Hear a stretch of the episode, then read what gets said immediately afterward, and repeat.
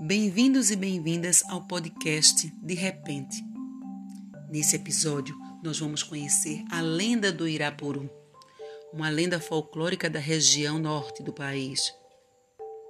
De acordo com a lenda, o pássaro Irapuru tinha sido um jovem guerreiro indígena chamado Quaraçá, pertencente a uma nação da floresta amazônica. Quaraçá adorava passear pelas matas tocando sua flauta de bambu. Ele era apaixonado por uma bela índia chamada Anaí, que era casada com o cacique da tribo. Sofrendo muito pelo amor impossível, o jovem resolveu entrar no meio da floresta para buscar a ajuda do deus Tupã. Entendendo o sofrimento de Quaraçá, Tupã resolveu transformá-lo num pequeno pássaro colorido, vermelho e amarelo com asas pretas, para assim livrá-lo do sofrimento.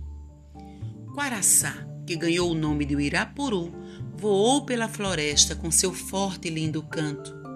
Toda vez que via Anaí, pousava e cantava para a jovem, que ficava maravilhada com o som daquele pequeno e lindo pássaro não sabendo ela que era o seu amado.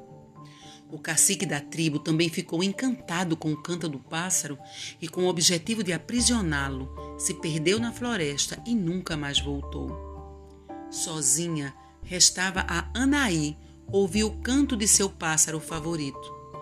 E ao jovem, agora transformado em pássaro, restava que a Índia amada descobrisse quem ele era para desfazer o encanto.